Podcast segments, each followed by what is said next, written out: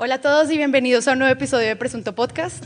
Yo soy Sara Trejos y quería contarles algo antes de empezar. Y es que siempre que estoy en la cabina de radio, inicio 300 veces y ellos se cansan de escucharme empezar y empezar y empezar. Entonces Santiago esta vez me hizo un guion para no embarrarla. Así que, de nuevo, hola a todos, bienvenidos a un nuevo episodio de Presunto Podcast. Yo soy Sara Trejos y con ustedes el etimológico, histriónico, anticlimático y lípido Santiago Rivas.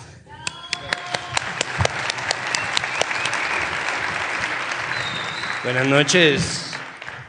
La académica, matronímica, polfórmica, Polimórfica. eso, cáustica, Eso. María Paula Martínez. ¡Eh! Usted sabe muchas, usted sabe muchas esdrújulas, en serio. Buenas, buenas. El ciclotímico, que es cierto, ácido, mayúsculo y libérrimo Pedro Vaca. Muy bien. Buena. El Ey. guion esdrújulo funcionó. Muy bien. Salió re bien. Libérrimos. Yo iba a decir Santiago Rivas, al que todos vinieron a ver. Pero Y es los- y cierto, los es un poco demás. cierto. Pero él me dijo, no, no diga lo de las esdrújulas. Soy Eh, vergonzante con eso. Bueno, hoy estamos en un episodio, en el episodio número 30 de Presunto Podcast. Llevamos un año en este proyecto y yo, sobre todo, estoy muy feliz de que estemos celebrando esto con un público y en vivo y tratando de entender cómo funciona este experimento de los podcasts en vivo. Entonces, eh, pues muchas gracias a todos, a todas las personas que vayan a escuchar este episodio en el futuro. Este eco, no estamos en la cabina de radio donde siempre grabamos, estamos en Casa E festejando o E. fingiendo o yo no sé, eh, las polémicas declaraciones, que es como el nombre que le pusimos al, al show, por una razón muy especial, y es que vamos a hablar de la palabra polémica. Ah, perdón, no les presenté ve. Ella va a estar ahí haciendo eso. Haciendo esto. O sea, va haciendo. Yo no sé. Y llegó y puso esa mesa y la llenó de cosas. Entonces, pues, hola. Vamos a gracias. encontrar ruidos a las palabras. Polémico, Santiago. Bueno, vamos a empezar con nuestra sección de glosario. Polémico. Viene del griego polemos. Polemos no es un partido socialista español, eso es Podemos. Polemos es la guerra. Polémico atañe al arte de la guerra. Eso es un poco una exageración, ¿no? Nosotros en este mundo y sobre todo en este país de sobreactuados en donde cada cosa es polémica, efectivamente, donde cada cosa es una guerra, donde si a una persona le gusta la pizza hawaiana, entonces tiene un problema con la persona a la que no le gusta la pizza hawaiana, o si a alguien le gusta la salsa rosada o el chontaduro, entonces tenemos una Polémica. muy bien. Polémica es una expresión que habla sobre la guerra y todo lo que tiene que ver con la guerra. Bien decía Sun Tzu que la mejor guerra es la que se gana antes de pelearse. Pero nosotros decidimos primero pelear la guerra y luego utilizar la palabra polémica como un eufemismo. Porque polémica termina ocultando muchos significados reales de lo que nosotros deberíamos estar queriendo decir. Pero mi teoría es que ellos lo saben y no es un eufemismo, sino que están diciendo polémico para después poder apelar o tratar de entrar a la JEP. Bueno, ¿y por qué polémicas declaraciones? O sea, ¿qué, qué es eso? Por si nos toca a nosotros también.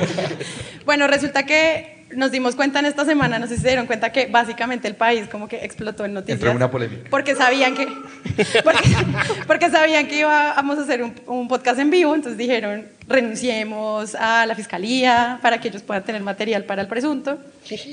Vamos a ver unos titulares, no son titulastres, pero son titulares de lo que pasó la semana pasada, donde los periodistas nos probaron que solo conocen una palabra. Fiscal General de Colombia renuncia tras polémica con líder de las FARC. Listo, Pedro.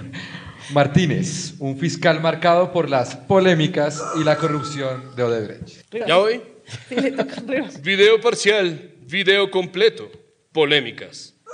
Así va el caso Santrich. Me encanta que Ivette no se cansa. No, es muy bueno, claro. Néstor Humberto Martínez abandonó el país en medio de la polémica por la eventual liberación Santrich. Ok, y pues resulta que hay una polémica respuesta de Petro por la renuncia del fiscal. de esta jornada que finalizó con un polémico video.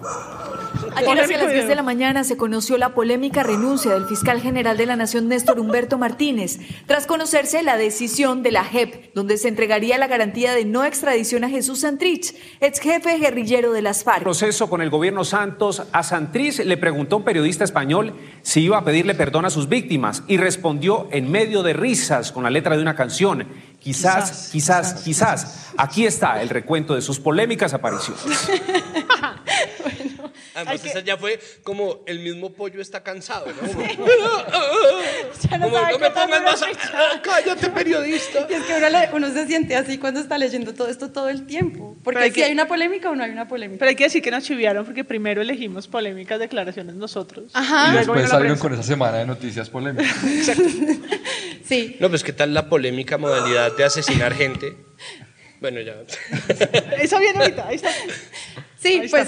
Precisamente otra de las cosas que ocurrió, además de que el, pues, el fiscal decidiera abandonar de una manera súper linda su cargo, como yo me retiro porque estoy con el corazón roto, Estoy conmocionado. estoy conmocionada. Interiormente. Al mismo tiempo, mientras todos los periódicos que ahorita vamos a ver hablaban de este fiscal eh, saliendo y pues ya les vamos a mostrar cómo todos están muy tristes al respecto, pues The New York Times publica las órdenes de letalidad del ejército colombiano ponen en riesgo a los civiles, según oficiales. Y entonces Semana dice, uy, The New York Times eh, publicó una cosa re importante, no sé, Santi, ¿me quieres ayudar con este titular? El pre- Es un El prestigioso, es que todo lo leo yo con voz de Manuel Teodoro. El prestigioso diario estadounidense The New York Times publica un informe en el que revela la existencia de una polémica política, de- no, no, de una polémica política dentro del ejército colombiano similar a la implementada durante la época de los llamados, de los llama falsos positivos. Y abajo imagen con falsos positivos entre signos de 2.0. interrogación. 2.0. 2.0. Falsos positivos falsos 2.0. positivos, 2.0, Reloaded. signos de interrogación y se supone que semana ya estaba dateada de la historia. Además, nos Sí, porque es que los luego. falsos positivos de la imagen es también parte de la titular. Eso es como, como así. El titular es en sí mismo un falso positivo. O sea, uno, uno- un eufemismo en sí No se mismo. rían, Tan, tan. Es un polémico ¿Por qué titular. se están riendo? Esto es horrible. Bueno. Hablemos de estos eufemismos. Polémica, presunto. o sea, Rifirrafe. ver, de, de entrada, los medios de comunicación se supone que aclaran o sirven para aclarar a la ciudadanía lo que está sucediendo y cuando hay titulares que tienen signos de interrogación como que no están aclarando. Mira, aquí está pasando algo, yo supuestamente se los voy a aclarar, pero le voy a dejar, le voy a dejar la polémica. O sea, son polémicas aclaraciones. Polémicas aclaraciones. Como quien no aclares que oscureces, ¿no? Es- Pues bueno, de- mire, nosotros decidimos polémicas declaraciones porque es un lugar común, ¿no? Cada vez que alguien prende un ventilador o destapa una olla, ¿no? Que es otro gran lugar común. De la corrupción. Entra así, la olla de la corrupción, la olla de la infamia, la olla del robo, la ¿El olla del carrusel. No, la corrupción tiene un millón de eufemismos porque nadie dice ladrón nunca. No, nunca jamás. Carrusel, mermelada. Pues de entrada el nombre del podcast es presunto porque muchas cosas son presuntas. en- Culpables. Claro, y presunto es una palabra que sirve para que la prensa respete el debido proceso. Eso es lo importante, es decir, es importante usar presunto cuando a una persona no se le ha probado que haya cometido ningún crimen, ¿no? Entonces cuando una persona parece que asesinó a alguien pero, o está acusado de asesinato, entonces presunto, que quiere decir preasumido o tomado de antemano, se utiliza para proteger la honra de una persona a quien no se ha sentenciado de ninguna manera. Lo que pasa es que en Colombia somos tan lambones que utilizamos presunto para decir o para dejar la duda sobre gente a quien ya se le hizo o a quien ya se condenó por un crimen. Entonces es el polémico empresario es corrupto, ¿no? Y el presunto, ¿no? el presunto delincuente normalmente es un delincuente condenado. Entonces hay militares, políticos, expresidentes, presidentes en ejercicio, congresistas de todo tipo, gobernadores, alcaldes y parlamentarios de asambleas regionales que ya cometieron algún tipo de desmán o son, eh, están siendo procesados por un crimen que ya se les probó y aún así los medios dicen presunto. Entonces presunto se utiliza para todo lo que no debería ser, porque el debido proceso ya causó y no se les debería llamar así. Por eso nosotros decidimos llamarlo presunto podcast, porque presunto, pues es Porque supuestamente éramos un podcast, pero no. porque éramos un presunto No, podcast y no en pasaba y no pasaba Y pasa un año y está uno aquí sentado en una mesa. Que además, además presunto tiene como tres funciones en, en la sala de redacción. La primera es una contingencia judicial, es decir, lo Exacto. hacen para que no los demanden. ¿sí? El segundo habla bastante mal de que los periodistas vienen enfocados en las fuentes oficiales, es decir, en la medida en la que es la policía o la fiscalía la que dice que capturó a alguien, entonces dicen, este es un presunto implicado en este asunto delictivo. Y el tercero es que habla muy mal de la reportería, porque si los periodistas hicieran una reportería profunda y llegan a la conclusión de que alguien es culpable de algo, pues simplemente no tendrían que utilizar la palabra presunto. Pero como no hay reportería hay mucha fuente oficial, entonces es una buena medida de contingencia judicial. Pero también es una estrategia. En el, dentro de ocho días vamos a hablar de género y ahí hay un montón de eufemismos. Tal vez una noticia que tenemos ya lista y es un violador al que dicen ataparon al lobo feroz. Porque no titulamos violador, sino lobo feroz, que está mal. Y es no, no llamar a las cosas por su nombre. Sí. De alguna forma, si uno le dijera ladrón al ladrón y violador al violador, no tendríamos un montón de noticias que hablan de carruseles de pañales. No, y además la gente sí le tiene miedo a la par. Carruseles de pañales. ¿En qué estado? Ay, no sabes, no sabes, es que hemos sido- ¡Hubo carrusel de pañales, lo juro! Yo hasta no ver, no creer. Sigue siendo un presunto carrusel de pañales. No es un presunto. El otro título a ser bueno es el de los rifirrafes, ¿no? Ah, los rifirrafes. Hubo rifirrafe. Hubo rifirrafe. bla y bla. Pero es que ustedes si buscan la palabra rifirrafe en Google, yo lo intenté, solo salen medios diciéndola, o sea, no es como Medios colombianos. como, ay, tuve rifirrafe colombianos. con mi novio. O sea, eso nadie lo usa. Y de ahí no todos los condicionales. periodistas... Podría, hubiera, aparentemente podría haber sido que este estuvo aparentemente en algún lugar. ¿Cuántos lugares comunes más necesitan para hablar de la relación con el novio? ¿no? Tuve un rifirrafe porque a él lo picó el bichito de la infidelidad. la infidelidad se tomó En nuestra marco de una casa. polémica. De una polémica situación. Pero una polémica para alquilar balcones. Bajo la lluvia, una jornada pasada por agua. Bueno, no más. Una jornada pasada bueno, por preciado agua. No. Todo el tema de los eufemismos y la razón por la que empezamos todo esto, que quería hacer un paréntesis y todos los episodios son de presunto podcast, es decir, no podemos hacer este otra vez y otra vez porque el episodio 30 no se va a repetir, entonces van a, vamos a tener cuatro episodios de presunto En vivo. en vivo con temas muy distintos para que Así vengan. que eh, vuelvan dentro de ocho días todos. Listo. ¿Para qué hablamos de todo este tema de, las, de los eufemismos y de las estrategias y no sé qué? Pues yo lo que traje acá era para que hablemos de la relación de los medios con el poder. Nivel. Nivel. Bueno, mire, la palabra. Bueno, de nuevo, Santiago. la sección del glosario. Entonces voy a adoptar una actitud un poco más. Bueno. El poder viene del latín vulgar posere, el verbo latín vulgar posere, que viene del griego posis, que es a su vez un derivado de la raíz indoeuropea potis, y todo esto viene de esposo. Ah, menos mal. ¿Quieren que lo guardemos para el capítulo de género? Por favor. Bueno, mi posis. Hola, mi posis. Sí, mi posis. ¿No? No existe no mi posis, ¿no? Entonces, sí, mi posis. El caso es que eh, esposo o quien posee El poder, obvio. el poder es el que puede, exactamente. Y eso no se diferencia en realidad de nuestros mecanismos políticos democráticos, porque nosotros, consensuadamente, cada cuatro años, Le damos el poder a otro hombre. sí. para que nos clave. Literalmente, o sea, literalmente. Pues porque es el pozo, el esposo, posis. el que posis, el que posee, el que posee, es el que puede. Poder, de alguna manera, es igual a tener. Y eso es muy loco porque es una palabra que yo no me esperaba que fuera así, pero que viene de una posición familiar como se asume que es el núcleo de la sociedad, ¿no? Entonces, Mira, el esposo, o sea, desde el comienzo, El. Florence tenía razón, el lenguaje es machista, es verdad. Ah, wow. Y el Hola, poder sí. también. Hola, al patriarcado. No, pues el poder. Pero pues Más me que parece nunca. el apodo más lindo del mundo. Pos, posis. El potis. Eh, yo quiero, cuando estábamos pensando en este episodio, hablábamos de, bueno, ¿qué es lo más importante para hablar de poder y medios en términos de presunto podcast? Y era cómo los medios están cuidando el poder. ¿sí? Entonces yo traje unos ejemplos para que los veamos de qué pasó el día siguiente de la renuncia de Néstor Humberto. Seguimos hablando un poquito del contexto, la coyuntura de, De la esta semana. Eh, bueno, Néstor Humberto renunció y al día siguiente, la W, obviamente, le dedico. Es que a mí me encantó un, me encantó un, eh, un tuit de La Puya que decía como mañana me, me babeo por lo que vaya a ocurrir en la W después de lo que acaba de ocurrir con el fiscal. Em, la W Radio decidió hacer un episodio, un programa, perdón, en donde llamaran absolutamente a todos los sectores de la sociedad para que opinaran sobre esta renuncia. Porque además así era, no sé si ustedes lo escucharon, pero Julio decía... ¿Lo escucharon? Igual, están acá, nosotros les hacemos un resumen. Para que no tengan que... Para que no tengan que escuchar a Julio. Julio decía como, Alberto, ¿quién nos falta? Nos falta la academia, nos falta la academia. Y entonces, sí, no, no se preocupe que la Nos academia falta tenemos... decano. Nos, tenemos al decano de jurisprudencia de la Universidad Javeriana, quien Yo- dice... Yo conozco un par de galeristas que están tristísimos, Y Julio. mire que la Academia de Derecho, Un lamparazo. mire que hay facultades de Derecho en Colombia y tenían que ser justo la Facultad de Derecho en la que Néstor Humberto Martínez ha sido profesor desde que se graduó, básicamente. Sí. Y, Y a ese hay que llamar, obvio.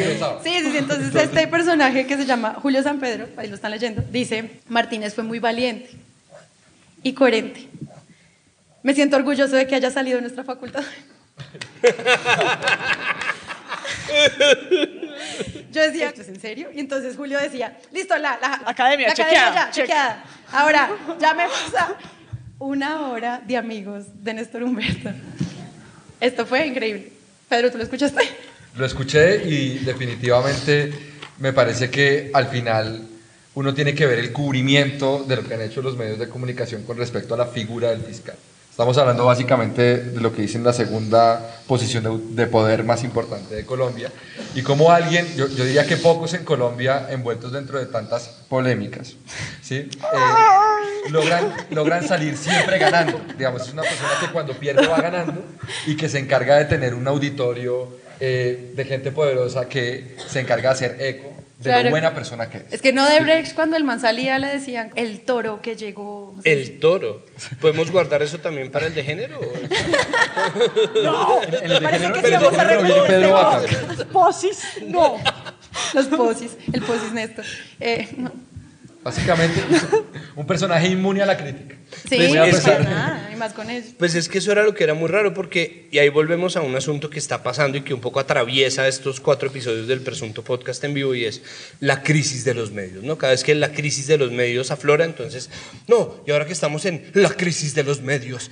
Entonces, en medio de la crisis de los medios, todo el mundo está, estás buscando un sonido, ¿verdad? Me gusta. El- eh, aflora un, poco la desconfianza que existe con respecto a los medios y en las redes todo el mundo le da palo a los poderosos y en los medios todo el mundo defiende a los poderosos o esa es la percepción que existe. Obviamente hay medios en los que no, hay momentos en los que no, no es una conspiración, no está todo el mundo eh, en la sombra conspirando llamándose, ¿no? De, sí, RCN Santiago, Televisión a Caracol. Radio como, como bueno, vamos a hablar de, de tal vaina, ¿no? Ah, por supuesto que sí, ¿no? ¿no? No está todo el mundo conectándose para acordar una agenda y sin embargo la agenda existe y eso tal vez sea más grave porque se trata de un asunto de idiosincrasia. Es decir, nosotros nos acostumbramos a alinearnos con los matones para que no nos matoneen o generamos un sistema de negocio que vive de la pauta. Y por eso el mayor pautante de todos termina siendo El Estado. Exactamente. Y como el mayor pautante de todos es el Estado, entonces la gente ya por estructura, ni siquiera porque se lo dicte alguien o porque alguien llame a decir como, mira, Darío, tienes que decir tal o cual cosa, deciden, No, no lo sí, llaman, lo no lo hacen llaman. igual, ¿no? Lo hacen igual, lo que quiere decir que nosotros estamos arrollados con el poder y nos hemos inventado, tal vez ya pasó en otros países, seguramente ya pasó, eh, nos inventamos la ideología gobiernista. Y es que tenemos medios que están con el que esté al mando. No importa quién, ¿no? Por eso me intrigaba mucho saber qué pasaba si ganaba Petro. ¿Ahora qué van a decir? ¿no? ¿Ahora a qué se van a dedicar? Es muy raro porque hasta ahora todo el mundo ha sido más o menos lo mismo y lo que ellos se dedican a hacer es hacerle contingencia al poder desde los medios. Y la brecha de desconfianza se da cuando ya uno puede ver y la mayoría de las voces, al menos en redes sociales, está contra los poderosos y los medios están a favor de ellos. Ahí hay un abismo. Ahí hay un abismo que valdría la pena al menos entender de dónde viene y no simplemente salir a condenar las redes sociales por el inmediatismo y porque todo el mundo tiene opinión. No, pero yo sí estoy de acuerdo con que los ricos tengan medios de comunicación y que los medios también Pedro, le eso al- Pero que paguen. Es decir, yo no le veo ningún problema que haya un medio que es de un banquero y que hay otro medio de un señor que tiene unas plantas, un par de matas de caña y Dos, dos azúcar, matas, tres matas. embotelladora y- Que tiene un puesto de Y un guarapo. equipo de, un equipo de fútbol, y un equipo de fútbol, una carretera, un par de cositas, un par de un cosas. canal de televisión, ¿sigo? Sí. Yo tengo problema con que no se hable de Silla tasas de interés. Rimax, ¿sigo? Ah, eso sí, Tengo claro. problema con que no, se hable- no, no con que haya un, un dueño de un medio que sea banquero, sino con que la sociedad no tenga acceso a información sobre las tasas de interés y baja las, las tasas del emisor central. Yo tengo problema con que no se hable del impacto de las bebidas azucaradas en la salud. Entonces, yo creo que ahí el problema no es de quiénes son los dueños de los medios, sino de los pactos de silencio que muchas veces existen. ¿no? Bueno, Estamos pero eso de está que- conectado, ¿o ¿no? No, porque definitivamente el hecho de que haya un dueño de medio que se haya tenido un cruce con el tema de las bebidas azucaradas, Uno, hace que un dueño. todos los demás hace que todos los demás se vean inhibidos para hablar del tema. ¿no? Todos los demás, Porque como el tres problema más. no es que él tenga ese, ese medio de comunicación, el problema es que no exista otro que pueda compensar su silencio. Es decir, los medios nos cuestan más lo que callan que lo que dicen. ¿no? Porque lo que dejan de decir al final es un déficit de información disponible para la gente. Pues hablando precisamente de eso, hay otra cosa que hemos hablado mucho en otros episodios de Presunto Podcast y es hablar de lo bueno que es alguien precisamente por sus relaciones con su familia. Martínez Neira pasó de retiro a escribir y a ser abuelo. Bueno, ¿Cómo lo vamos a juzgar? A- aprende, Macías. Coge ejemplo, Ernesto. Sí, pero eso me acuerda del perfil de, tal vez el perfil que hicieron de Duque, ¿Cuál ma- era? que más reseñamos en Presunto, que era el buen hijo. Ah, claro. Ah, claro. Pero es, sí, sí, eso es, los medios dicen la verdad, ¿no? Oh. Pues es que eso es muy bueno porque cuando usted va a cuestionar, digamos, este tipo de noticias, dice, pero es que los medios deberían tener un compromiso irrestricto con la verdad. Y le van a decir, es verdad. Es verdad. Sí, tiene un perro mal. llamado Sultán, ¿no? Y tiene dos nietos. va a ser abuelo. Es verdad, va a ser abuelo. ¿no? Y escribir. sabe escribir. Entonces, es posible que se dedique a ello. Es presuntamente un literato. Es un presunto bestseller porque Espérate el libro, lo espérate el él anunció su libro, yo estoy... Ah, yo sí lo compraría. Pero si estamos suscritos a semana solo por este podcast, vamos a tener que comprar el libro de. Yo pensando en que algún día se. Semana tiene que agradecer que tiene cuatro suscripciones. Solo para traerlas aquí. Es como, yo pago y por eso me quejo. Para quejarme pago Sí, es como, y compro periódicos. sí.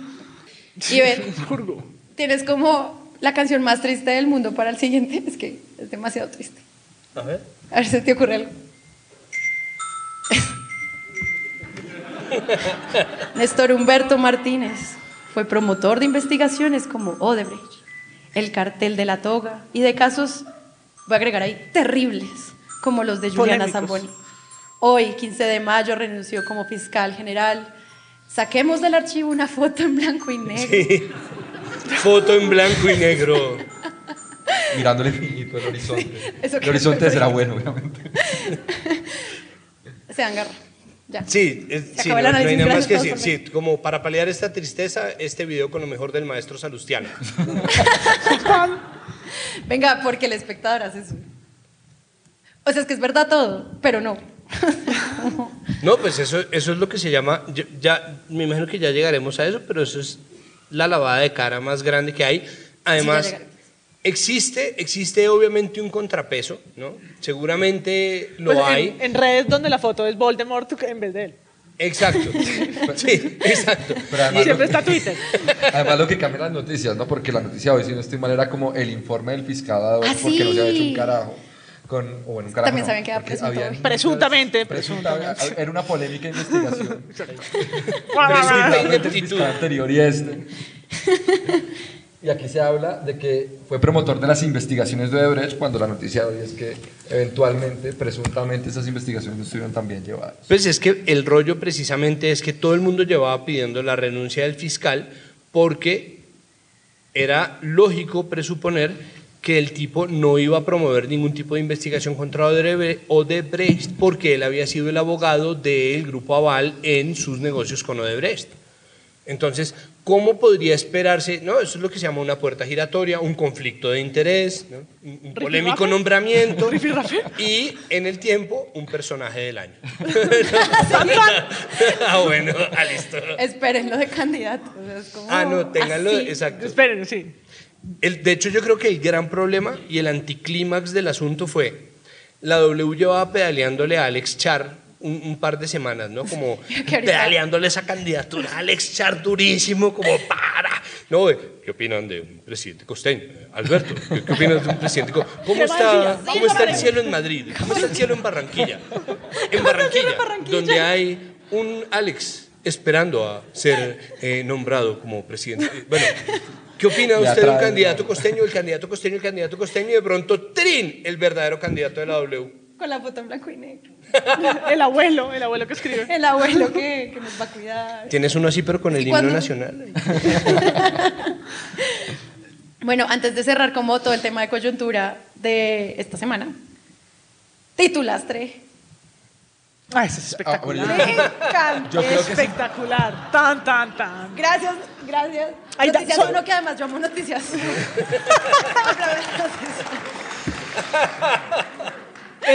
Léelo. ¿Quién duró más tiempo? Esto es el mejor noticiero de Colombia, que ha Gracias, ganado premios Noticias Silvia. Catalina todos los años al mejor noticiero. ¿Quién duró más tiempo? ¿Santrich Libre o Ariadna como Miss Universo? Espectacular. Es un dato cuantificable, hay que darlo. Es que esto es periodismo de datos. Y la foto, la foto es... Pero yo no sé si, si, si los que están aquí todos han escuchado el presunto, pero deberíamos explicar qué es un titulastre. Sí, Que es como un concepto Que es un titulastre, Pedro. A ver, un titulastre, hashtag titulastre. Es una forma de tener un récord, y así nos ayudarían mucho, de hecho, ¿sí? de aquellos titulares que nos parece un poco desastre, como este de quien duró más tiempo, Santis Libre o Adriana con mis Universo. No, a mí me parece súper clave para atraer nuevos lectores ya no le va a dar más bola a esto, pero me parecía que teníamos que cerrar con esa noticia, no se puede dejar pasar.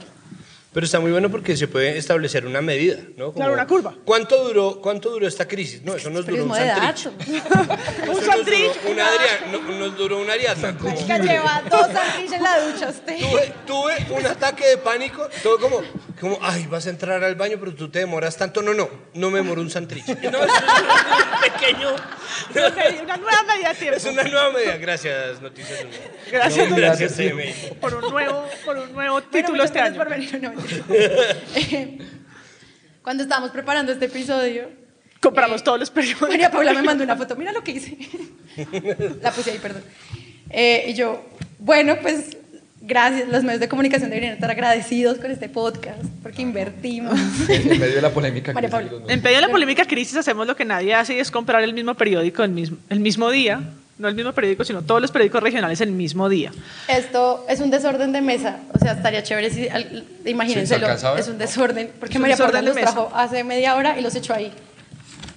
Pero son todos los de Santrich. Ajá. Santrich se queda, se va al fiscal, crisis institucional. Remesón institucional. Los compramos buscando que alguno publicara como hay un montón de gente feliz porque Una se va al fiscal, pero, pero ninguno. Colombia celebra. Ninguno publicó. Y ahí está el- el del semanario. Vos Compra- compré hasta el semanario. conflicto, Compramos hasta el Pero semanario. obviamente va a defender Lo que pasa es que tienen poca gente y en la noche no tenían nadie trabajando. entonces- Perdón la cuña familiar, Primero pero antes del nunca cierre. un periódico había necesitado tanto un crucigrama como el semanario Voz. Hola, Rivas. Alejandro Rivas está claro. Es uno No, de pero la nuestros mejor- la Patreons. mejor- uno de nuestros Patreons. La mejor de esa selección no es Santrich, y para salirnos del tema, sino economía. Portafolio publica, la economía colombiana creció menos de lo esperado. Ah. Y dice, alerta, el PIB del primer trimestre aumentó 2.8 y los gremios alertan por la caída. Tenaz. Portafolio, medio que jamás leemos terrible en esta economía, mesa, María pero Pablo. la cosa va mal. Pero luego ese mismo día ¿Usted invertiría después de leer ese episodio? se mantiene optimismo. Eh, Depende, Daría ¿en ayuda. portafolio? Depende, en- depende. Porque si, Porque- Yo metería acciones en... porque si vives en Cali, A ver. se mantiene optimismo por desempeño de la economía. El mismo día. Del mismo día. El primer trimestre del, del 2019 creció 2.8. 2.8. Se mantiene el optimismo. No entiendo nada. Va bien, va mal, no, no sé. Pues Bueno, sé. pero eso me recuerda mucho. Sobre todo, además que toda la gente compra todos los periódicos como María Paula todos los días. Obviamente, Entonces, Obvio. tomamos para leerlo. decisiones súper informadas. Lo bueno es que la gente de Cali se mantenga positiva. Sobre todo en Cali, en Medellín, en Bucaramanga, ¿no? Tengo, tengo otros, sí. A ver, ¿qué, qué otro que Tengo otros, tengo, no, tengo otros que van también bien. La mayoría Vamos van bien, bien. excepto portafolio que nadie lee. Cosa que sea más. No. Pero, pues, No, por no, supuesto. Pero lo dan, lo lee Eso me recuerda, Para invertir. uno podría hacer una animación con las partes de arriba de las portadas de semana en donde documentan en qué va la favorabilidad de Duque. ¿no? Ah, Entonces sí, sí. dice, dice como, Duque, oh, 23% de favorabilidad, oh, y sale entonces el man con el timón del, del barco como, Timonazo. no, pero tú vas a poder. Y después el man sube a 32. ¡Duque, 32! ¿Será esto el comienzo de una nueva remontada? ¿No? O sea, no, que Nairo ataque qué, que remonte este man. Y después sube a 45 y no lo pueden creer. Y entonces sale franja roja, letra amarilla. Duque 50, Duque Duque 45%, alcanzará los 50. No, pero al menos esa es una medida que entendemos, pero 2.8, Ah, no, 2.8. pues el dato es sea. 2.8, pero aquí dice que es optimista y allá dice que es fatal. 2.8 de crecimiento sirve mucho para cuando una pareja tiene un hijo que se está quedando bajito, ¿no? Como, como que de pronto alcanza el metro 40 y el tipo como que no parece que nada y todo, no, mi amor, mira, estás en un 3.3, ¿no? Y este año creciste un 2.8, mamá, soy enano, ¿verdad? No- Yo lo único que puedo entender es que el dólar está a 3.300, ya está. No, no puedo La- sobre- pa- llegaste Yo- al metro, yo en estás mejor que Bogotá, es lo único que te interesa. Ya. pero es que acá es, es- es increíble porque dice el PIB del primer trimestre aumentó el 2.8 de María Paula, pero por debajo de lo que preveían los analistas. O sea, Pero el es- empresariado está alarmado además según portafolio. Se mantiene Sí, el los optimismo. gremios alerta por caída. La, no, Se mantiene el optimismo. No Porque ante todo somos el país más feliz, ¿te acuerdas? Claro, pues, faltaría que dijera arriba como, ¿qué saben ellos? Venga, ¿y ¿ustedes creen que eso tiene que ver algo como con que lo manda una agencia de prensa?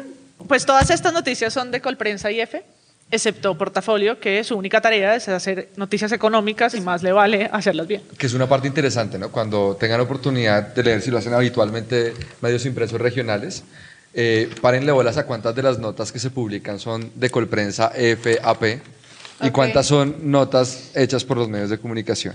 Se van a sorprender tremendamente cómo los medios regionales aprovechan mucho los cables, a diferencia de los medios nacionales, lo cual habla bastante mal de los niveles de reportería, Pues de hay que los niveles hacerle de un episodio a las agencias de prensa. Total. porque- Claro, no, y bueno, hay punto para el espectador, ¿no? Pero No todo, no todo podemos hablar pues, de lo negativo, punto para el espectador, porque si uno coge el periódico, todo está firmado.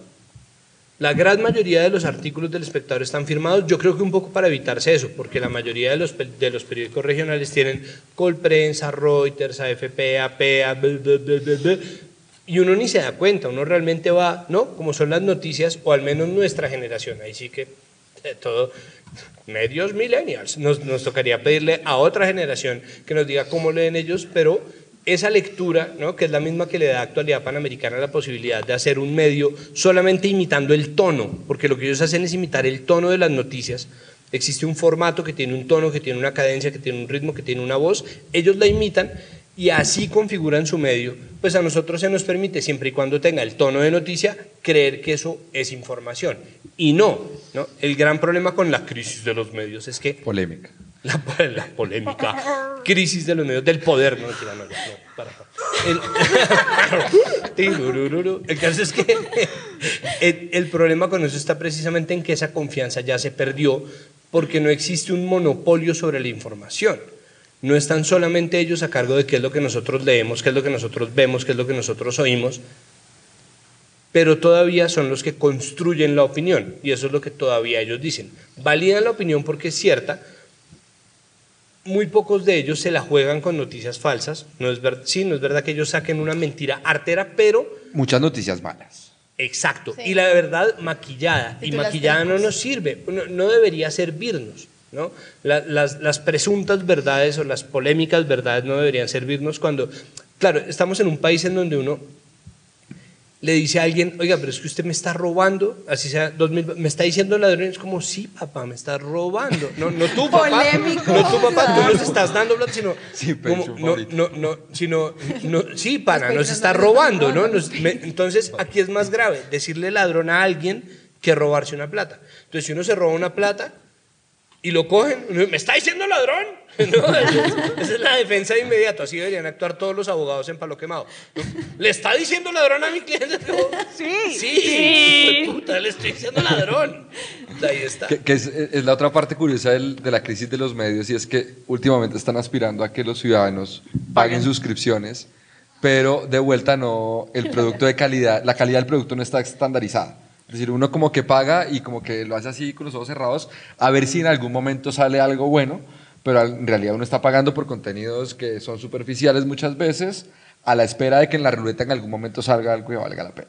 O sea, no está para... Y después el New York Times saca una nota y como que venga y va, hagámosle un fact-checking al New York Times, vamos a ponernos a- a hablar de los estándares de calidad periodística del New York Times cuando no somos capaces ni siquiera de predicar una calidad periodística mínima propia desde los medios colombianos. Antes igual de que pasemos de esto, porque siguen más cosas, yo quería, yo sé que ya hablamos de Santrich, pero es que a mí me parece que la patria se dio garra y ahí que lo están viendo. ¿Cuándo Sé la que- patria no se da garra? No. sea, el no, periódico no, no, y la no. patria colombiana. porque de la patria. La patria colombiana. ¿no? Dice, se queda Santrich, se va al fiscal. O sea, yo no puedo dejar pasar ese titular. Es imposible porque es un titulastre. A ver, pero si Todo a Santrich es- lo iban a extraditar y se queda, hace sentido. Volvemos a lo mismo. Es que es perfectamente probable porque está atado a la verdad, pero al mismo tiempo no lo está.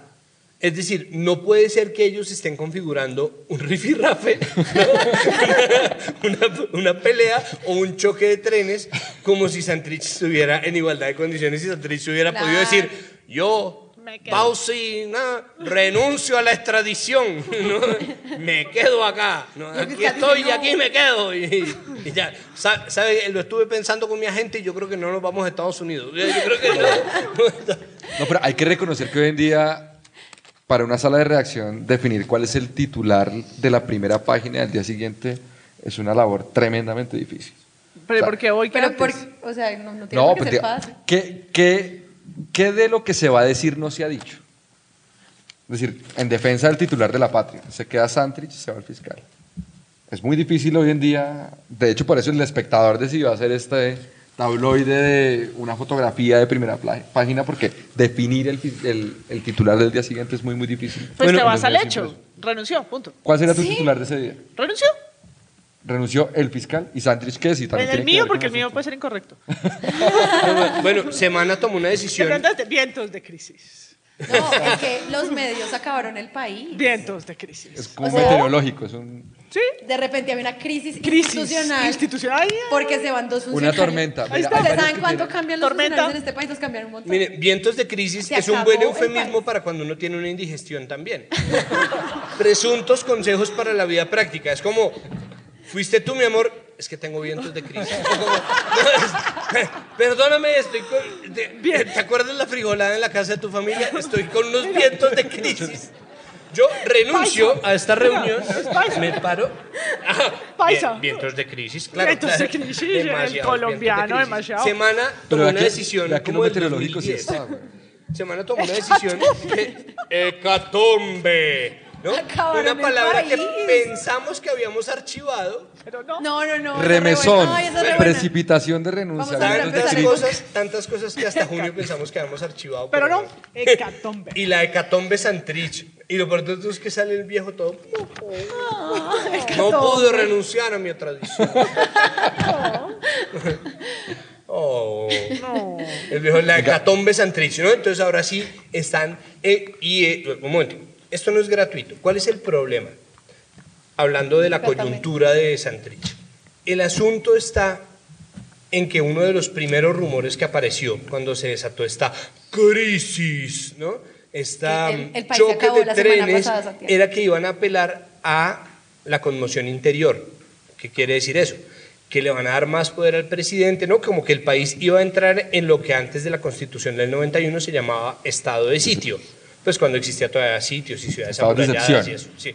Estado de sitio, que es lo que le pasa a Cartagena con tanto pobre alrededor. Bueno, el caso es que iban a entrar en estado de conmoción interior y la hecatombe precisamente fue el argumento o la argucia que votó en el 2009, 2010 Álvaro Uribe para eh, un poco impulsar la reelección, la segunda reelección, diciendo, si acaso hubiese ¿no? una presunta hecatombe, entonces yo con muchísimo gusto les hago el favor de lanzarme de presidente. y es, esa palabra por eso un poco la hemos archivado y otra vez vuelve la hecatombe, ¿no? Como a- alguien por favor sálvenos. Eso es un problema porque nosotros sí de verdad tenemos aspirantes a Mesías. ¿Quién Eso en se le Suecia no ocurre? están así. ¿Quién? ¿Quién? Bueno, yo quiero preguntarles, ya estamos hablando un poquito poder medios, pero los medios sobre todo tienen unas técnicas que ya hemos detectado en otros episodios de Presunto Podcast. No sé si son técnicas, métodos, eh, modelos, Patrones del mal. exacto, para hacerle juego al poder. Entonces, pues yo la- les voy a presentar la, la más favorita. Yo no sé de los que están acá si escucharon el episodio sobre eh, los premios Presunto, que nominamos un montón de gente para la lavada de cara.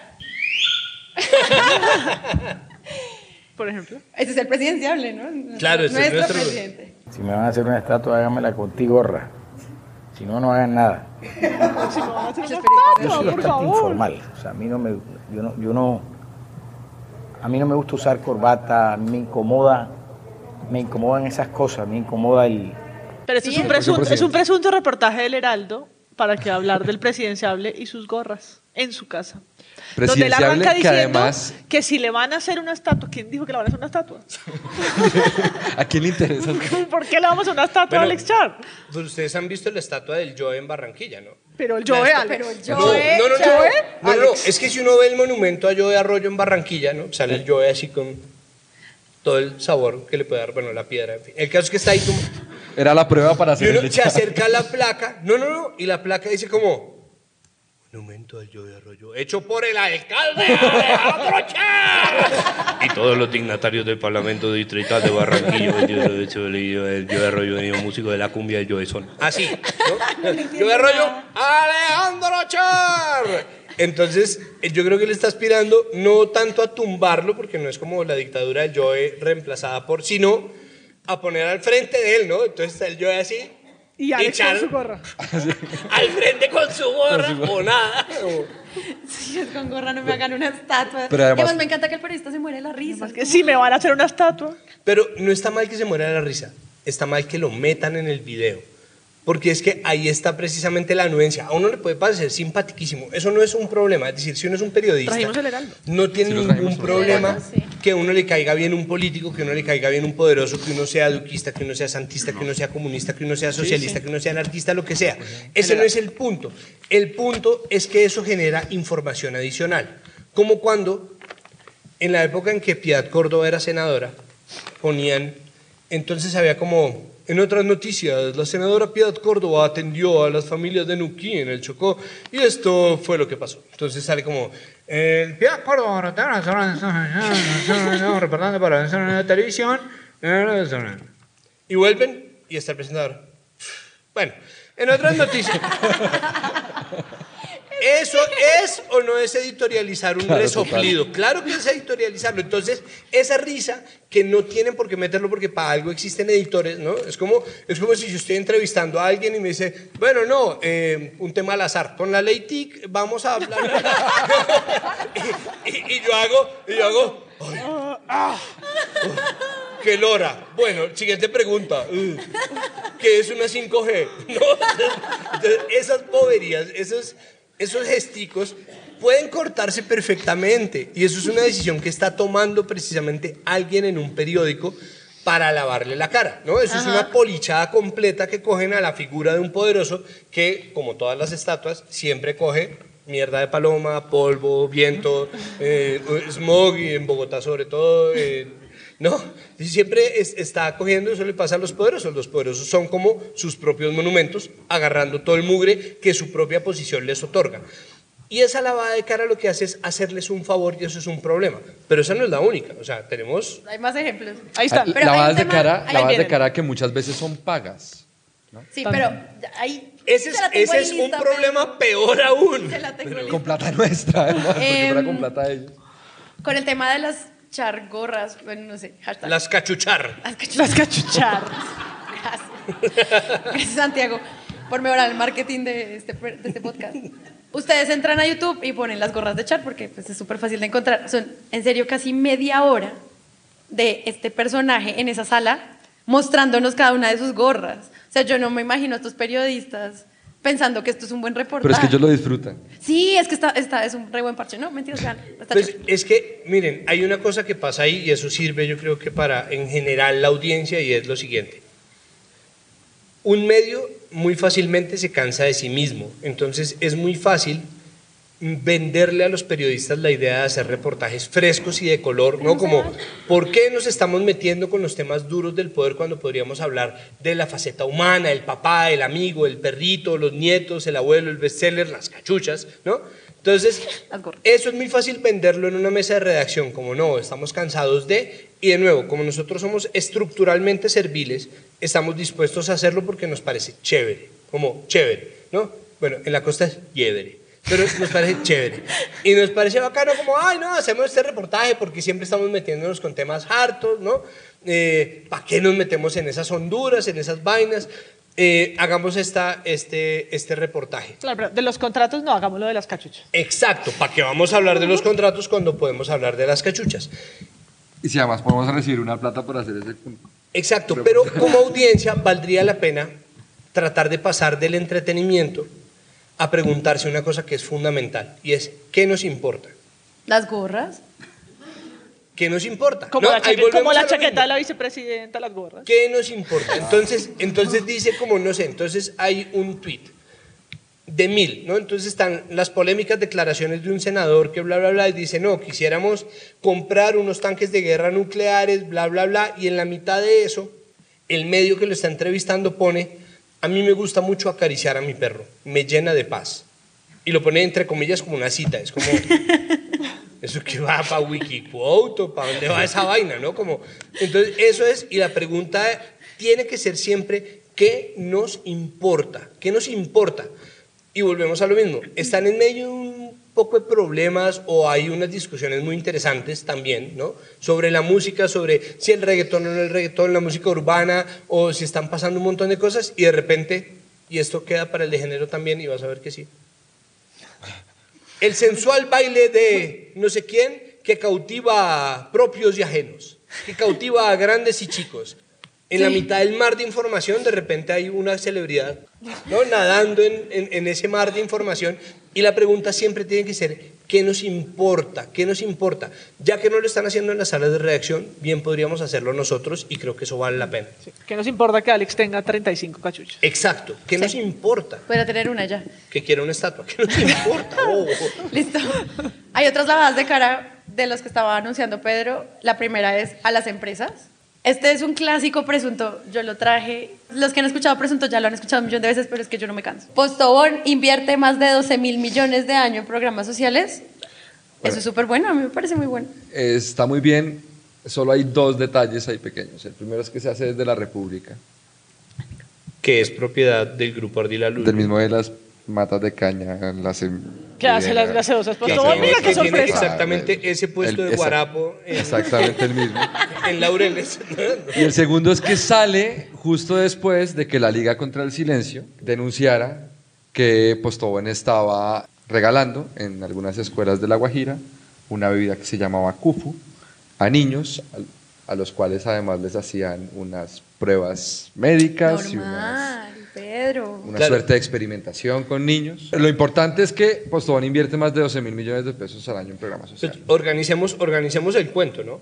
Esto es, Postobón, en medio de la polémica por las bebidas azucaradas y el impuesto que se supone que debería cobrársele, porque es una presunta necesidad nacional, pues digo, eh, decide hacer una bebida que tiene un carácter aparentemente ahí sí nutricional, ¿no? que se asume que es nutricional, pero con, no necesariamente lo es. Y decide experimentar o testear esa bebida en niños de La Guajira, ¿no? Sí, Porque, coge de conejitos de indias a niños de la Guajira, Claro. el problema nutricional, mira qué brillante. porque nadie come mejor que alguien con hambre. Entonces le dan una bebida azucarada a los niños de La Guajira y hacen este esquema menguele, ¿no? Como de, ¿a qué te supo, bebé? ¿No? Ah, rico. avena de rico mango. campeón. Es A- como avena de mango. No, no, es Ah, una, de mango es un una de bebida fortificada. que es un poco de polvos y anilinas, porque si bien Kufu no es un suplemento nutricional, ¿no? ni un medicamento es una bebida fortificada en vitaminas y minerales. Es decir, Eso es un texto de ahí, ¿no? están testeando pues una bienestarina con colorante, un poco así. En un lugar Se donde hay sed. En un lugar donde hay sed y donde hay hambre, para tratar de quedar bien, pero no dejar de vender nunca el azúcar que los ha hecho ricos. ¿no? Entonces, Se llama Proyecto Social. Si ves el pie de página, dice, en La Guajira se lleva a cabo el Proyecto Social CUFU. el- Jugo de anilina. Qué mejor lugar para hacerlo que en el medio de uno, ¿no? Sí. Digo, ¿para qué? Oh, pues sí, no, no hay La ¿Para qué despertar el interés pues. noticioso de los 12 mil millones de pesos que se Ya tengo una empresa, sociales? tengo un medio. ¿no? Ah, Además, la. República habla de temas serios, entonces cada vez que a alguien le digan como, pero es que Postobón estaba haciendo esto con los niños de La Guajira, ah, ah, mira, te voy a mandar este enlace, porque ahora eso se resuelve así, te voy a mandar este enlace ya, ¿no? Entonces, http, dos puntos, larepublica.com.co, ¿Serio? Slash post, noticias, slash postobón, guion bajo, invierte, ¿no? Está toda la noticia y uno la lee y uno dice, ay, no, bueno, qué maravilla. O qué maravilla no, porque finalmente no es mucha gente la que les cree, pero sí es suficiente gente la que les cree. ¿no? Sí. Siempre tienen ese salvavidas y los medios se están volviendo un salvavidas porque se están volviendo una agencia de prensa en sí mismos, ellos como tal, per se, y porque se están haciendo además pulidores del prestigio de las empresas. ¿no? Y eso está, pues bueno. No, y en eso lo que mandas del enlace, me acuerdo mucho que nosotros nos enteramos de este titular, fue porque lo compartió Rafael Pardo. Como se están quejando de Cufu. CUFU es un como, proyecto social. Sí, doctor Pardo está como equivocado. Hay otro clásico de Presunto Podcast que les va a tomar un minuto verlo. Ahí va. Muy buenas noches para todos los televidentes y para los antioqueños y los colombianos que también nos están. Vicepresidente. observando y escuchando esta noche. Han reído porque o hemos exagerado, algunos dicen, dicen que hemos exagerado, pero la verdad, si la represa se llegara a, a- a- a romper, si el río superara la represa, eso sí parecía un diluvio universal porque cogería el Cauca una velocidad de más de 250 mil metros cúbicos por segundo.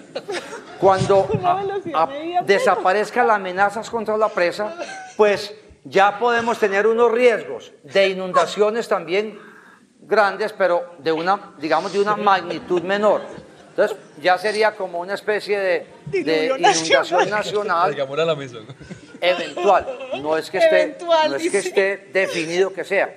Y así tenemos que seguir trabajando después en los túneles, después en la casa de máquinas, para que le devolvamos la tranquilidad a la gente y le devolvamos también la estabilidad a la obra. Bueno, muchas gracias por venir. Uy, esto nos dio, nos dio todo el material. O sea, Nos yo dio, nunca todo esa, nos dio todo esta semana. Porque es el gobernador. Haciendo la... Es decir, no, no, le hemos dado duro a los periodistas, pero no, no es el periodista. No, no. Llevan al gobernador al set que prepara el PowerPoint que lleva, el diagrama que alguien en su despacho le, le, organiza con estas eh, tres instancias de la tranquilidad. Y el hashtag es Hidroituango es Colombia. No, no, no, no. Hidroituango sí es Colombia, ¿no? Todo el tiempo estamos esperando a que esa presa se rompa, Se acabé la felicidad. pero siempre le estamos haciendo el public reportaje de PM. Eso también es un consejo para la vida, ¿no? Si ustedes tienen una crisis de pareja, entonces, eh, no, mi amor, no, mi amor. Lo que pasa es que usted cree que nosotros estamos en diluvio universal. Pero en realidad, si nosotros hacemos estos ajustes, nos vemos más La tranquilidad. ya. Comemos más además en la casa y cuidamos de los hijos y compramos un perro, es posible que tengamos un diluvio nacional.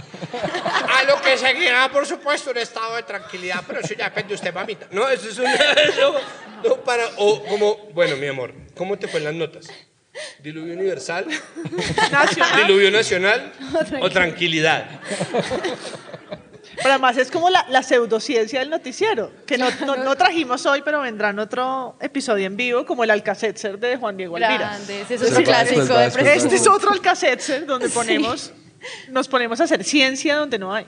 No, y hay un tema con Hidroituango y era cómo le echaban la culpa al diluvio, al agua y a la naturaleza, Claro, no a nada más. O sea, es una represita, una hidroeléctrica donde ha participado un montón de plata pública, donde ha participado la responsabilidad de varios gobernantes, pero lo que es importante es que juntos como colombianos, como antioqueños, vamos a poder contra el embate de la naturaleza, Sí, el arca en mala hora ha venido contra nosotros y juntos vamos a poder, es decir, el nivel de responsabilidad, el quién, el qué, las preguntas básicas del periodismo se esfuman. ¿No? Lo importante es lo épico, lo importante es cómo llamar a superar algo que no nos lo esperábamos, que nunca provocamos, ¿sí? que nunca vigilamos que, que- que no fuera a suceder y trasladarlo a, a ese nivel de heroísmo al que efectivamente lo pusieron. Y dos dáticos de censura. El primero es que de la página de Hidroituango se descolgaron documentos Ay, ¿verdad? sobre el, digamos, el, curso del, el, el curso del proyecto, antecedentes del proyecto. Y la segunda, que no siempre se sabe, EPM es un gran anunciante de los medios de comunicación en Colombia y especialmente en Antioquia. Incluso al nivel de financiar medios comunitarios que estaban en la cuenca del río, con lo cual los mismos medios comunitarios se veían en el dilema de si seguían recibiendo pauta de EPM y hablar de lo que estaba sucediendo o entrar en el discurso de heroísmo, en el discurso de vamos juntos contra este embate de la naturaleza porque como colombianos y antioqueños podemos derrotar esto inesperado. Bueno, es que eso es una mentira, perdón, María, pero es que eso es una mentira gigantesca que ni siquiera sirve como eufemismo, es una mentira de plano. No hay desastres naturales, no existen desastres naturales desde que se construyó la primera casa en un terreno que no servía para construir una casa. No, existen los desastres naturales desde la primera vez que a un ser humano le cayó una avalancha. No, no existen, no existen desastres naturales. Es una mentira que la naturaleza sea un enemigo, es una mentira que la naturaleza sea un productor de desastres. Eso es culpa de los ingenieros. Eso es culpa de la prepotencia, del empuje o del progreso, o llámeselo como se llame, pero eso es un problema humano. Y se le quiere poner como un problema natural simplemente porque la gente teme a la naturaleza y es normal, ¿no? Pues como, se tiembla en Hidroituango, vamos a tener una catástrofe de nivel nacional. Es como ese tipo de cosas, por supuesto, cuando se salen de control, no hay nada que hacer, pero no hay nada que hacer ni para bien ni para mal. Y en este caso lo que se está haciendo es mantener quieta la opinión porque estamos peleando contra un enemigo común y ahí viene lo de la épica. Y lo de la épica además termina convirtiéndose en un problema regional. Y yo me acuerdo eh, en, el, en el capítulo de Hidroituango que tuvimos que hablar también sobre un reportaje de Caracoles donde estaban contando ¿no? Lo- la, la gesta épica de los héroes que estaban levantando ese muro para llegar a los 410, que era el 410, ¿no? el número épico, que se volvió también una distracción, no, el 410 y nuestros héroes están llegando al 410. Y termina el reportaje y dice, bueno, no, pues la prensa entonces explica, como no, el cuarto de máquinas tuvo que ser inundado para que el agua, bla, bla, bla, y sale esta vaina, estamos esperando, y si no llegan al 410, pero yo sí te quiero decir, Vanessa, que como antioqueña para mí es sobrecogedor y muy emocionante estar en esta obra, y eso es natural, nadie se lo está apuntando a la periodista, No, Nadie le está diciendo, diga que usted es antioqueña. Ese, nu- ese nunca es el No, eso está punto. instalado. Exacto, eso es una narrativa que nosotros tenemos instalada y que los medios están simplemente extrayendo como si fuera una mina. ¿no? En el caso de, de los antioqueños es el empuje paisa ¿no? y, y la épica del progreso paisa, pero en el caso de los bogotanos muchas veces es conservar las formas, ¿no? ¿Para qué nos metemos en cosas hartas? O, pero si este es un tipo importantísimo, ¿qué es lo que pasa con Néstor Humberto Martínez? Eso hace unos años en Bogotá, hace unas décadas en Bogotá era Fo, ¿no? Un hijo de un personaje de la televisión, ese es de bohemios y de mantecos, y, pero como los medios sirven para lavar la cara, Manteco llevan puliendo esa estatua de mármol y esa estatua de mármol ya quedó pulida y ya fue personaje del año, presidenciable, abuelo, escritor, humano, amigo. ¿no? ¿No? y ya lo podemos meter en la lista del poder. El poder. Como si nunca se hubiera El poder. No, eso es polémica. El poder. Poderes. No, infomercial. Bueno, hay otra técnica que mapeamos con María Paula y era el tema de lo infomercial, el periodismo disfrazado, no, lo comercial disfrazado de periodismo y eso es otra manera de lavarle la cara al poder. Por ejemplo, en el siguiente, en el siguiente ejemplo, eh, resulta que hay una agencia de medios en Armenia, que se llama Agencia Baudo de Medios, que está bastante linda para que la revisen. Ellos se gastaron, se gastaron un montón de tiempo recogiendo datos súper serios sobre cómo el mercurio estaba envenenando los ríos de Colombia. O sea, era como un súper informe de repente de que un medio alternativo se pilla que esto está pasando y que es muy peligroso.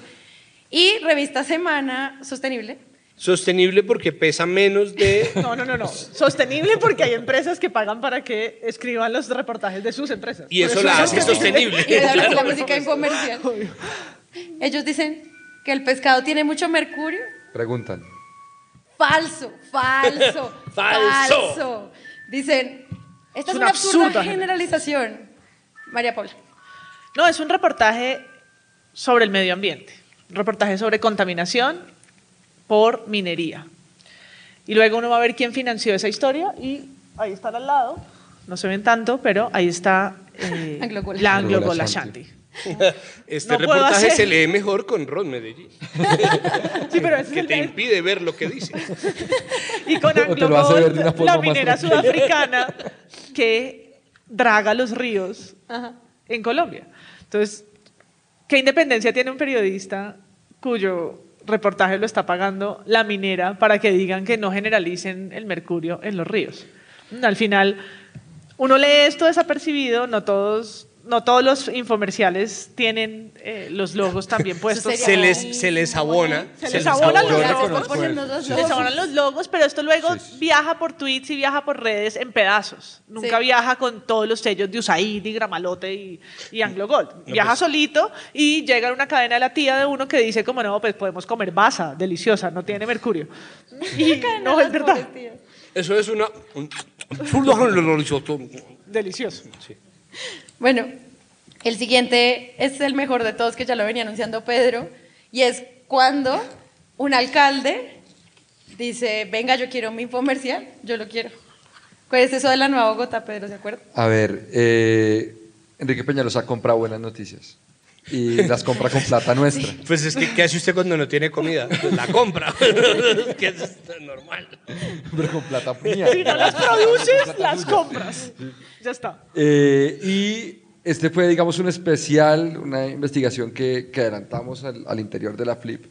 Y lo que nos planteaba la, la, la, digamos, la persona a cargo de comunicaciones en la alcaldía era que con, con el simple hecho de que se rotulara la nota como la nueva Bogotá, para ustedes y para mí era súper claro que eso estaba pagado por la alcaldía. Entonces uno veía, digamos, noticias, de- o sea, como 24 horas con el alcalde, pago, ¿no? Es decir, eh, No, con el alcalde más sí. impopular. Que me Epa, recuerda también una portada así. de semana, ¿no? La de El El incomprendido. incomprendido. y sale. no, Pero hay una mejor en la que sale con chaqueta de cuero y dice la izquierda del siglo XXI. Pero eso es de hace como 10 años. O, o- de o- o- la, o la nota en la que decían que Transmilenio cae fresco en la séptima. Tres- Y que sobra espacio ahí. Cabe Lo- que cabe. Lo, lo- lo difícil de esto son dos cosas. Uno, que la gran mayoría de contratos son de contratación directa, es decir, a dedo. Y la segunda es que no es claro para la audiencia que ese contenido es pago. Luego se empieza a disfrazar de información o contenido periodístico, algo que está mucho más cerca del content marketing, como le llaman, o de la propaganda institucional. La Y entonces eso puede dar a entender que debates públicos como si tener o no Transmilenio por la séptima es algo que zanja un informe periodístico, pero en realidad ese informe periodístico no es tan informe periodístico, es algo que está pago desde la alcaldía con plata de ustedes y plata mía. Sí, pues hay más, es que era con saneamiento del río Bogotá, más vida, desarrollo, recreación. O la séptima tendrá 60 veces el área de la cancha del Campín, ¿eso qué es? Eso es to- y como todo esos- dice la nueva Bogotá, ¿no? O sea, Eso es como los sí. 2.8, es igual, la misma medición. Pues eso es como una Ariadna. ¿no? Es como... Un Ariana, un Santrich. Una Yo Ariadna, un duré Santrich. 200 millones de Ariadnas. Esperando No, el pero metro. es que Ariadna es más positivo, porque uno Ah, habla de claro. Santrich y en ciertos círculos le van a decir, ay, qué horror. 200 Santrich esperando el metro. 200, exacto. Es que duré en Transmilenio 700 Ariadnas, ¿no? O sea, me tocó salir a caminar por la séptima a ver qué agarraba. No, entonces existe, ¿no? 60 veces el área de la cancha del Campín. Tienes, un sonido de, esto es una mierda. ¿No tienes un trombón para hacer? Bueno, otro, otro de los temas es pues los silencios, que es. Tienen una noticia en la cara y no la dicen. Entonces, María Paula. Esta semana, la revista Semana tuvo que salir a decir que, o a desmentir la noticia de la silla vacía, eh, sobre si tenían o no la investigación de los falsos, de los nuevos falsos positivos, y no la publicaron por presiones de gobierno. Y la semana poco ha dicho, pero nos, Para variar. nos sorprenden con esto de algo pasó. ¿No? Aquí se tenía la información y podemos tener medios. eh, el New York Times ahora chivea a los medios colombianos. Sí, es como estos héroes del norte que vienen a salvar este país tercermundista porque acá no pudimos. Bueno, como en la época de la independencia, ¿no? No, no es muy distinto a lo que los padres fundadores de Estados Unidos hicieron por nosotros en aquel 1810 legendario. No, no, Qué no, grandes no. memes. Yo creo que es la mejor semana de memes. de La mejor, la mejor de todas. Pero porque los silencios.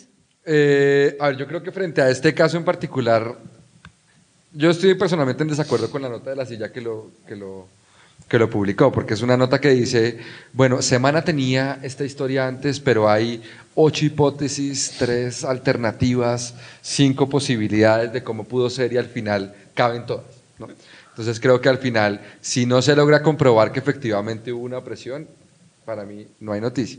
Pero lo que me parece más curioso es que Semana dice, vea, yo sí tenía la información, solo que estaba esperando otro momento, que sí, adelantar la reportería para hacerlo, como que necesitaba cerrar la historia, pero cuando, y, y pusimos anteriormente eso, cuando Semana pone falsos positivos 2.0 en signos de interrogación, pues hombre, si usted ya tiene la historia hace un tiempo, yo espero que usted, una vez está publicada la chiva, nos bate un poquito más de información. Es decir, usted está un pasito adelante de todos los demás que no tenían la historia y tampoco es que tuviera así como un cubrimiento tremendo semana al fin de semana. Pero en este punto de silencio, porque creo que el silencio se caracteriza poco en Colombia, pues yo creo que de un lado uno, uno no debería, la gente suele evaluar a los medios de comunicación por lo que dicen y mi invitación es a evaluar a los medios de comunicación por lo que callan. Porque cuando callan, muy seguramente están encubriendo un poder. ¿sí? Lo segundo Poder. es, somos un, país que desprecia de alguna manera las regiones. Es decir, aquí no se habla de Mocoa si no hay una avalancha, no se sabe de Rosas Cauca si no hay una tragedia, no sabemos de Florencia si no matan a dos niños, no sabemos, y así, así, así es el cubrimiento de la región.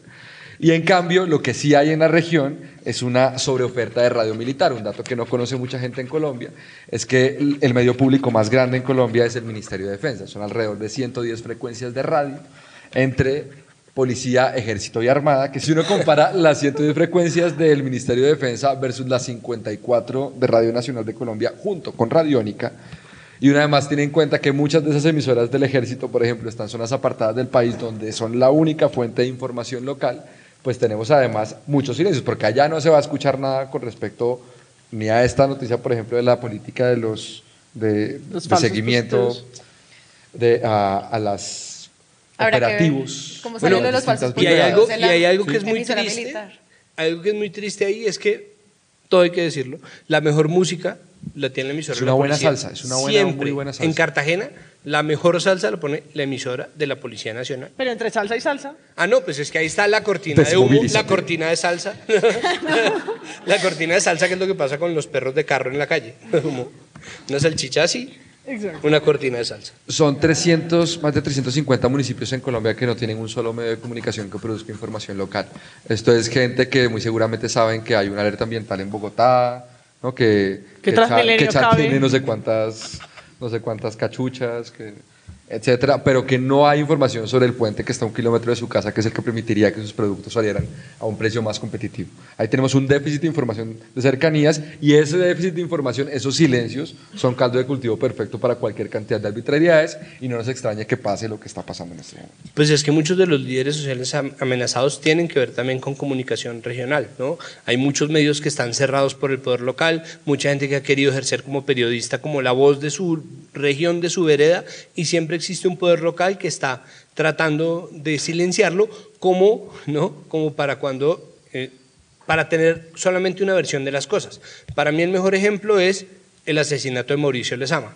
el secretario de cine de Arauca, que fue asesinado, haciendo un documental sobre un asesinato de género que fue silenciado solamente para que después la gobernación de Arauca, como única fuente existente, ¿no? oficial y verificada y certificada por quienes buscan fuentes, dijera que fue el ELN. ¿Es eso verdad? No tenemos ni idea. La verdad es que no lo sabemos, no tenemos cómo probar que no es porque no existe un solo ojo puesto en esa región y al mismo tiempo tenemos un gobernador que porque es gobernador debería ser verdad, pero al mismo tiempo ve uno que en el Guaviares está un parlamentario robando un montón en el, ah, perdóneme, en el Bichada. Se está robando miles de hectáreas. Siete mil hectáreas, eso es como 2.3 veces San Andrés. Se las dieron en en un procesito de pertenencia, ¿no? En, Colombia hay una legislación que dice que si uno está en un lugar durante 10 años, uno se las, se las tira del dueño de ese lugar, y se pues hace el huevo. de un juez y entonces le dice, venga, esta tierra es mía, yo estaba aquí 10 años, y el juez dice, sí, usted estaba 10 años aquí, entonces la tierra es suya. El único problema es que en ese proceso nunca se involucró a, a la Agencia Nacional de Tierras. Ah, ah detalle, detalle, detalle ahí. Y de hecho, parte de todos estos silencios, y hago, aprovecho para hacer la cuña, fue lo que nos motivó a algunos hace un par de años a crear la Liga contra el Silencio. La Liga contra el Silencio es una red de medios y periodistas que se dedica a hablar de lo que muchas personas no se tienen a hablar. De hecho, varias de las historias que hemos mencionado aquí se han tratado de Sí, la Liga anunció a tiempo, hace mucho tiempo, lo de los falsos positivos. Sí. Pues no es solo como premio para el New York Times, la Liga ya lo había anunciado antes. Por lo menos a través de un caso. Bueno, ya para irle dando cierre al episodio de hoy, hay un tema también con la agenda y es muchas veces no es que estén pasando cosas como toda esta semana de renuncias, cárcel no cárcel, infarto, infarto, sino que de repente los medios les da por decir qué es lo importante y yo buscando esto me encontré con que Semana le encanta decirle a los presidentes cuándo es momento de tomar una decisión. Yo pensé que solamente se lo han hecho a Duque, pero no, a Santos también. Que, solamente había un mal dibujo un presidente, pero no habían dos. Aprendió años después cómo a ilustrar al pero... Pero vea, que gira a la derecha. Sí, los dos giran a la derecha. Ah, claro. Siempre giramos a la derecha. Pero Yo no me nunca giramos a la izquierda. En los últimos 200 años. Pero normalmente la relación de los medios con el poder, para mí está resumida en las declaraciones o eh, las palabras de Cecilia Orozco Tascón, directora de Noticias 1, en, eh, cuando recibieron el premio Guillermo Cano a la excelencia periodística. Ella Menos mal esta vez no dijo Fidel Cano. Eh, no, no, Alfonso. El premio Alfonso Cano, el, premio Alfonso Cano, a ver quién, quién tira más chivas. Pero el caso es que... Eh, Iván Márquez, ¿se acuerda lo que pasó a Duque? claro, el presidente Iván, Márquez. Entonces, no, cuando, cuando Cecilia Orozco se ganaron el, el, Guillermo, Cano, no, por favor, no me hagan dubitar. Dice, nos comprometemos a seguir de frente al poder estando frente al poder. Que alguien tenga que decirlo, ¿no? que tenga que salir eh, cada tanto un periodista a recordarle al resto de los medios que esa es la posición de la prensa, es una locura. Y la verdad es que es así. Estar de frente al poder no quiere decir estar de acuerdo o estar en desacuerdo necesariamente, quiere decir estar mirando al poder y poderle hablar al poder para decirle, nos parece bien, no nos parece bien. Esa es la definición de autonomía. Lo que hacen en general, los, lo que hacen los medios colombianos, los grandes medios colombianos, aparentemente, ¿no? yo tengo ciertas honrosas excepciones, ¿no? está RCN Radio en la mesa con Yolanda Ruiz, para mí está el espectador, tweet de la Espriella más, tweet de la Espriella menos, está ahí. Eh, pero los medios, uno tiene la sensación, al menos la sensación me queda a mí, que ellos están al lado del poder. No, sé si alguien ha tenido oportunidad de leer ese, ese libro de Constaín con Roberto Pombo. No. No. ¿De Silvia? No, hemos tenido. un tema al azar. que, que, es, que es como un relato en primera persona de, de, de Roberto Pombo hablando de la experiencia de ser director de un medio. Entonces dice y aquí estoy abriendo comillas como, pero en esa campaña que, habla un poco de los medios y el parentesco, ¿no? Que es otra relación de los medios con el poder. ¿no? ¿Quieres ver una canción triste? Pero, no, no, no, como épica, como... ¿Épica? Como la del Rey León, porque no tiene que ver con... Solo se me ocurre de Game of Thrones. Pero... en esa campaña del 2010, esto es digamos en palabras de Roberto Pombo, yo sí dije que, que el periódico tenía que apoyar a Santos porque era lo que más le convenía al país, porque era el mejor candidato. Y después se pregunta, ¿Que es pariente? Pues sí, ¿qué hacemos? Pero no por eso lo vamos a repudiar. Aún a los parientes hay que apoyarlos cuando uno cree que es lo mejor, lo que más que conviene. Habrá quien no lo crea, por supuesto, e intuya toda clase de cálculos integral detrás. Después dice, ahora sí entiendo cuando Hernando Santos hablaba del país, lo hacía en serio. Y dice, cuando uno es director del tiempo, no le queda otro camino. ¿no? Entonces un poco... Bueno, María Paula, una conclusión. No, quiero terminar con la que viene. Esto no tiene nada que ver, pero yo lo tenía que meter porque es absolutamente precioso. Va la ñapa. Darío Arismendi, la W. Hashtag mi mensaje Arismendi es. Yo no soy, puedo un leer soy un goceta, Alguien lo puede leer. un enamorado. El cardamomo me ayuda Con la virilidad. virilidad. El cardamomo me ayuda. con la Darío. Arismendi. A la salida, cardamomo. 30 años en la radio. Bueno, Amigos, episodio número 30 de Presunto Podcast en vivo con un público sensacional. muchas gracias. Eso es lo que uno dice con los públicos, ¿cierto?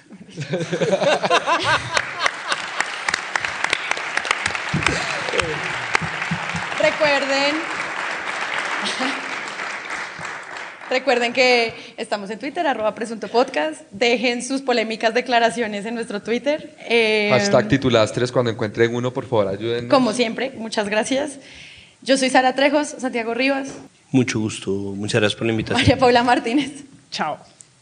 Pedro Vaca. Gracias, Sara. Muy Muchas buenas noches, gracias por a. Casae por abrirnos este espacio de podcast en vivo, que esperamos que también les sirva a otros muchos podcasts para que lo usen. Oye. Y pues, para cerrar, yo siempre he tenido como esa ilusión de, yo trabajé en televisión de productora, siempre atrás, como donde está esta gente allá arriba, y todos los periodistas empezaban a, empezamos a bajar la luz y todos empezaban a fingir que hablaban. Me encanta. Y el camarógrafo decía, finjan que hablan y que no sé qué. Listo. Las noticias que no contamos. Entonces de repente se nos queda como algo. a apagar las cosas. Y a organizar papeles. Yo traje para eso este. Yo, yo para eso traje muchos periódicos. Eso, muy bien. Eso podemos ir organizando como. Así que Muchos, muchos periódicos. háganlo, háganlo. Podemos ir bajando, exacto, como ir bajando un poco. Bueno, Eso, eh, Santiago. Eso, eso. Muy Eso, interesante. me pasó una cosa. bla, bla, bla, bla. interesante, muy interesante. Anécdota personal, anécdota personal. no, no, no, no, no, no, no, no. Sí te conté que vuelven los falsos positivos. Ay, No, no, no, no, no. Las fuentes anónimas, no, nunca.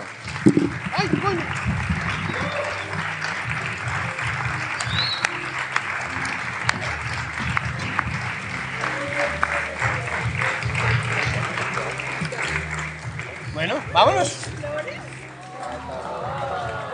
Ay,